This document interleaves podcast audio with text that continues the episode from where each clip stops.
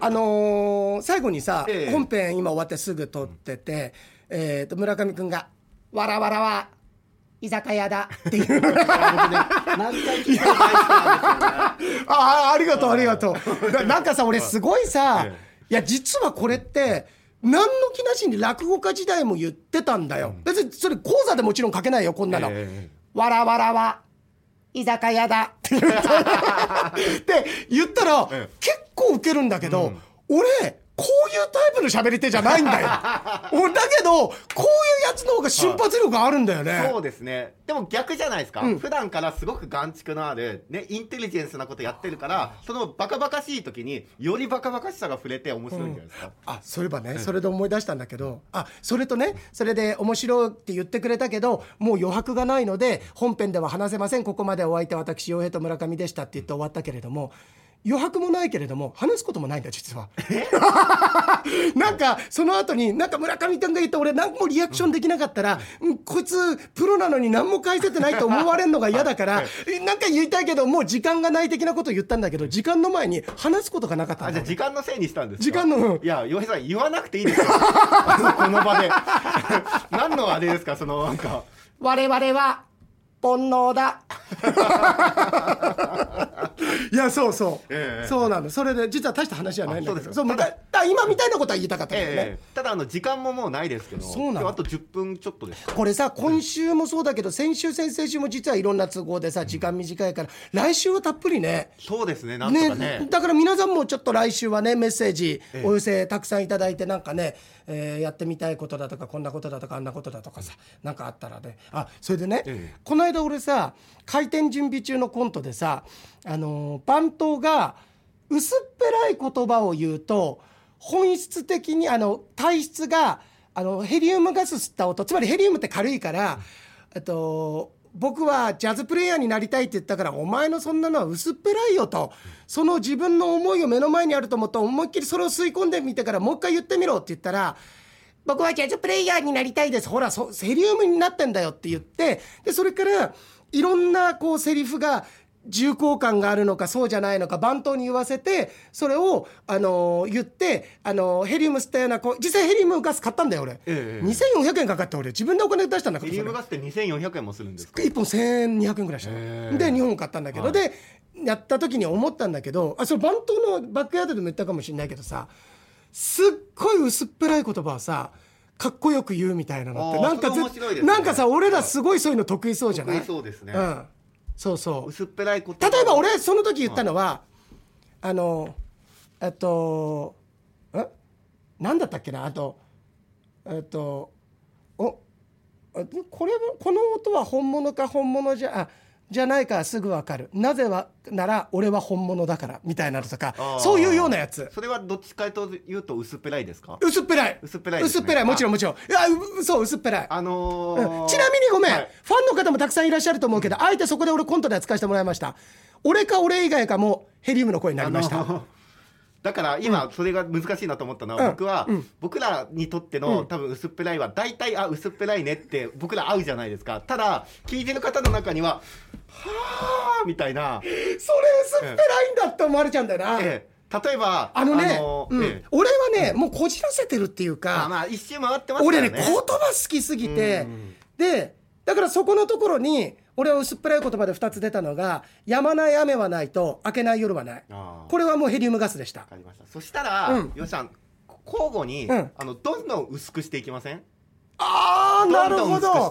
どんどん希釈して、はい最終的にはもう透明に近いブルーにしていくんだ。そうそうそうそう だから僕からいきますんで、うん。どんどん。おー。あ似たような言葉で？それとも全然。全然似てなくてあオッケー。ただ前の言葉よりはうんうん。薄くしてくださいね、村上君あの、これ残り10分でやるゲームじゃないわ多分。あの多分俺たち、はい。ええ。あの反省会と言い訳も必要になってくるだろうから、ええ。その時間を加味すると次回かな。そうですね次回いきます。いやいやちょっとやって次回もう一回やります次回ああいいよ。うん。今だって3ターン4ターンで終わっちゃうかもしれない。いやまあ3ターン4ターンやるともう来週なさそうだから。じゃあ12ターンやります。でもこんなのいっぱいできるんだよね。じゃあいっぱいできますよ、だからじゃあいきますね、うん。えっ、と我々読売巨人軍はちょっと待ってもう、居酒屋が出てきちゃうから俺。えー我が読売巨人軍うはん。永久に不滅です、うわこれは僕は浅いと思ってないですよ。だから少し厚めにしたんですよ。だからだんだん薄くしていくからね。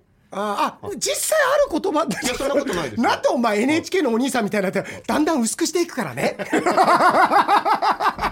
みんないいかな？だんだん薄くしていくんだよ。今だからわざと熱い言葉をしたわけでミスターのこのセリフが薄いってことを言ったわけじゃないからね。い逆に熱い言葉から始めてみたね、村上君これはあのー本質薄っぺらい言葉を見つけるゲームではなくていかに保険をかけるかゲームになってるからこれ。本当に、はいはいええーそしたらうんとない言葉でいいですない言葉でもいいんだよね。これはだって熱い言葉のやっぱり例じゃないですか、そこからどんどん。うんと流した涙は無駄じゃない。いやだいぶ薄くなっちゃった早いんですよ一気に。もうすでに液体だしねしかもね。液体だしね、あの、うん。砂山崩しみたいなのあるじゃないですか、棒倒しの。ただちょっと待って村上君、この流れ心配なのは、23ターン目にお前が俺の藁の下り言いそうでやだ。墓穴を掘ってる可能性がある。ね。そう俺のさ、ええ。えっとじゃあちょっと待ってくださいよおじさん。うんとその藁はみかんにも反物にも馬にもそして屋敷にもなった。でもその藁って何？それは経験なんだよ。俺傷つくよお前。それは超えれないわ。みたいなその薄さわ。はないわ。つって水でも来いよそれだったらみたいな。いやだけどさあのそうなんだよね。うんいやこれ難しくてねだからねあのーやっぱりさ本とか小説とかも読んでてもうわこの人比喩見事っていうのとこれ何万回使われてんのこれっていうのあるんだわ。だからそこでやっぱり冷めちゃう小説は。いやーだからね、それもうめちゃめちゃ僕もめっちゃ思うんすよ。でしょ？めっちゃ思うんすよ。多分ねあの違う違うんだよ。例えばねこれすごく難しいの。すごく難しくてうーんと例えばだよ。うーんとこれがさ人間的にさあのあまりまあそれぞれそのキャラクターがあるから好ましいって、まあ、あくまでもこの主観として好ましくないっていうかさじゃあ俺がさずっといつも村上君にこううーんツンツンツンツンつついてさまた仕事もできんだからダメなんだよっていうようなさでも代替案があるわけでもないしっていうような感じでこうずっと村上君を腐して、えーまあ俺がよく言うやつだよ。あのなんて言うんだろう。自分が何もしないけれども誰かを批判することによって自分がその人の上に立ってて何かをしているような気になりたい人って残念ながら世の中に一定数いるわけじゃない。そういう人にそういう言葉を言われたら薄っぺらいって思うんだけどでも本当に心配している人からそういった例えば月並みな言葉を言われた時はそれはやっぱりね染みてくる時もあるんだ。そうですね。その人の中のだからやっぱりそれって人なのかもしれないね。そうだしあとは自分の時のその心境とかにもよるんじゃないですか。あかな。その受容体が多分形が変化してると思うんですよね。だからある種ね、5年前に言われても何クソって思ってた言葉が5年経ってみたらあすんなり胃の腑に落ちたなんていうこともあるかもしれないあ、あるしねあるしね、まあその時もある。まあだからうんその薄っぺらいかどうか否かに関しては、そうだな。だから小説なんかでもうんといやだけどね今ね本当新人の方の小説読んでもうまいなっていうのもあるからあれなんだけどなんだろうねそうだねうんそうだ。まあすっごい普段から偉そうこいつなんかいろいろ注意してきて偉そうだけどすっごい薄いなってこともあるよ俺。やっぱりこの40何年生きてきてさ。いやーそうなんですよねだからそれこそ企画面でいけば僕前言いましたけど、うんそのなんか始めるときに「さあ岩井さん突然ですがクイズです」って言って始めるのがはい嫌だとか、はいはいそういう感覚があってそうそうそうだよね。歌の歌詞とかだともう君だけがとにかく大事なんだみたいなことを言うときに必ず「地位も」って言ったらその後必ず「名誉も」になるじゃああないですかはいはいはい。地位も名誉も。もう普通だったら地位を竹雄にするべきですよ。地位も竹雄もだったらこれ面白いんですよ。でも面白くないよ。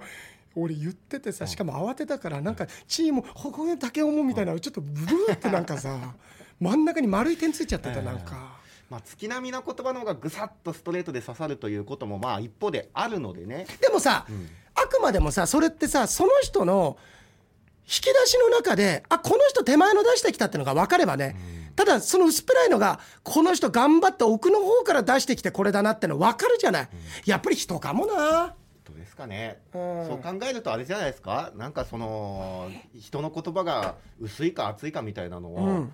遊びにするとか、それがヘリウムガスだとかってねわざわざお店で買ってきてですよ。それって僕ちょっとそういう行動がなんか薄いのかなーって。てってってってってってん。しかもドリフ。ドリフドリフいやそうだね、ええ。いやでもそうそうそう。なんかそんなのが言さう側がね、じゃあ洋平さん何言っても薄くないんじゃないですか？いやいやそう言って言ったらさそうそうかなって言った時点で俺が薄いよお前。もうこれ負けだよお前。もう完全にチェックメイトのやつだよお前。引っかからなかったうんチェックメイトクイーンいいところに置かれたよお前 いやそうだね。そうですね。ん。でもだからすごくでもねやっぱり喋俺なんかはこう生とかだった場合とかまあこんな時もそうだけど勢いでね出てこうあって言ったけどあやっぱり喋り手だから家帰ってからあ全然違う表現あったなとか、違うこともっとしゃ喋ることできたななんていうのはもう盛んじだね。毎日帰ってさあこれあれだって。だけどその分ああの時あれ言えてよかったって思う時もあるしね、うん、難しい。毎日なんかね。すごい本当にジタバタするトークってさうん喋ることってあのすっごい暴れるこう魚を手で掴んでるような感じっていうのかな、うん、すごくそのぬめりだとかあのひ冷たさだとか冷ややかさだとかその生きているって感覚を味わうことができるけれども油断するとすぐ手からスルリと落ちて、でも目の前に魚はいるんだけどねい。るんだけれどもちゃんと捕まえているっていう感覚っていうのはそう安いものじゃないっていうのは薄くないよね。いや僕ねもう全部もうもう今日はダメですよ。今日は何今日はダメだね。もう今日何言っても。何言ってもみんな薄くなるよね。魚みたいなもんなんだよ。手からスルリとお前ダメだよ。この後あのあっちのあなんであのあっちのさええ制作部の今日の傭兵のヒット賞聞くみたいな。魚で。例えてあとわらはね経験なんだって。わらはわらだよバカ野郎なんつって。そしたらさあのランラン号とかも中継から戻ってきて中継から戻ってきました。えー、皆さん何戻ってきてんすか？今日の傭兵のトーク。えなんすか？傭兵さん何また何気取ったこと言ったんすか？つって。えわらは経験だって。やばい！明日の中継で私言っちゃおっかな。お前そんなことやってねえだろうな。もうね。今日はでも全部そうなっちゃいますよもう。そうだね。このモード入ってるから。いやだけどえあの分かる人は分かると思うけどそういう遊びでもあるんだ、ね。結局その遊びのそのもっと大きく包括してる全体を包み込むこれコントなんだよえだから人生はコメディだってことですよね。コメディだから、はい。俺言って俺薄っぺらい言葉ってあるよね。って、ほらそしたらお前の言ってることだって薄っぺらく取られるよ。そうだよね。あははってもこっちだでっかい箱だから。そうですよね。入れ子の状態になってんだよ今あなたが悩んでることも全部薄いよっていうこと薄いですよね。薄い、はい。うんてってってってって。っていやいやいやコントだったの。まあコントみたいなもんですよ。今度そうだよ、人生そうですそうそうなんてね。面白いも面白いですよ。そうそうそうそう。笑ったもん勝ちですからね。笑ったもんが全部薄く感じるね。なんかもうダメだね。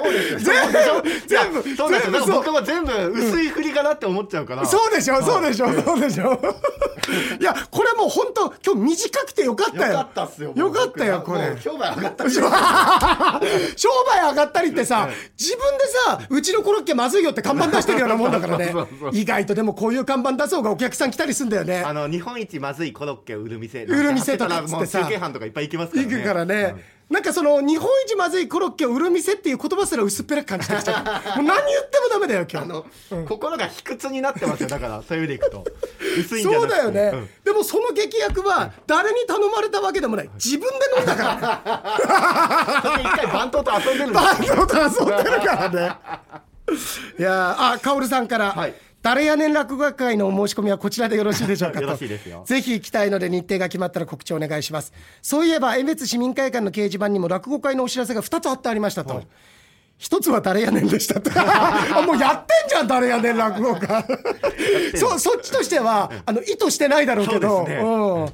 えーああーなるほどね、えー、井野さんお元気でしょうか？公開録音を実施していただきリアル先日回転寿司でを聞きたいです私にとっての猪野さんは素敵で知的なおじさまですっていうそれ距離あるからだよ。いやいやいや。そうですよ、いやで逆に今日猪野さんぐらいの方がもう一周して重たいだろうね。深いこと言ってると思う。なんかすごい薄っぺらいようでいてその奥の哲学をフィロソフィーをさなるほど。みんな感じるんじゃない？しっかりとこう話題の中くだらなさの中に哀愁を感じたりね、感じたりっていう。ね。いやちょっとそれは楽しみに皆さん、はい。えーっとあ沙織さんからも「すずめの涙」のアップデート試食のカップはよくわかります。蚊の涙は初めて聞きました。旅行中の運転も夫任せなので酒蔵の見学が必ず私が試飲だって。おー。試飲用のカップもかなり、えー小さいですと。ありますよね酒蔵で。ちょっと飲んでみますっていうあのカップも小さい小さい。すごいよね、えあのなショットグラスよりのまる、さらにちっちゃい。なんか、昔のテレビのつまみみたいなさ。そうですね。なるよね、えー日本酒などは昼間から試飲すると酔いが回りやすいのであのくらいの大きさがいいのかもしれませんそうですね。んどうしたんですか？あれ？沙織さんのメールの途中で。いや俺らは本当あもう本当23分しかない俺らは本当ちょっとねえ。あのー、沙織さんの先週さ、はい。沙織さんがさ重箱の隅って書いたじゃん。あ重箱の隅をば箱じゃなうんくて、重箱の隅って。そう、はい。おいこれさあのー正直イケポンとかが間違ってたら本当間違いかなと思うけど沙織さんが間違って書いてきてるから重箱じゃなくて本当にそういう言葉があるのかよって思っちゃったよ沙織さんなんて言ってたじゃん。国語の先生だからねこれはこれできっと合あるんだよななんて言ってて、そしたらねちょっと1行目にこう書いてあるんだ1行目っていうかその先にね、はい重箱の隅と書いたのはわざとでした。またわざととか言う何がわざとだ？間違ったくせにこのバカ野郎なんて言ってたら、先々週のラジオクラウドで村上さんが重箱の隅をつつくと言おうとして少し噛んでしまった時僕がね「おいおい重箱の隅つつくって恐ろしいね」とツッコミを入れたことに由来してますっていう俺たち発信だったんだって。だけど、はいこれまたなんかやりそうじゃん。捏造しそうじゃん。いや捏造しそうじゃないでしょ。しそうだよ。同意しかねますよ。うん俺もうえ中学校教師ってことだってちょっと疑ってるからいや俺。疑わないでくださいよ。ね本当にあのすまあいいやちょっと後で言うわ。でどうせこれ、まあ、捏造じゃねえのかと思ったらイケポンが来たんだけどイケポンはい。イケポンからこれこのメールでじゃあ最後ね、えっ、となんだっけな。あーとあこれですよ色いっぱい書いてくれてる中で、ええ。話は変わりまして釧路の沙織さんのメールで重箱の隅をつつかれていましたという部分にイケポンだったらクソみそにいじるけど沙織さん国語教師だからって洋平さんおっしゃってましたけど言うのは野暮かもしれませんが重箱の隅って前々回のラジオクラウドで沙織さんのメールの時に村上さんがおっしゃっていたんです。てんてんてん。よ。てんてんてんあのさイケポン自分でも分かったか言うのは野暮かもって書いてあるけど、野暮だよこれは。野暮です沙織さんも野暮だよこいつら。いやいや野暮じゃないですよ。とんでもないよ。野暮じゃない俺たちにただでさえ今日は薄っぺらい言葉言って恥をかいてるのにさ そこにさそこにねまたね、あの泣きっ面に蜂ですよこれ。傷口に塩を塗るようなさいやーわらの存在のイケポンにもね。ね裏切られてしまいました。そうだね、い、や言っ全然だけでもさ本当にさ俺村上君にも言うんだもんね。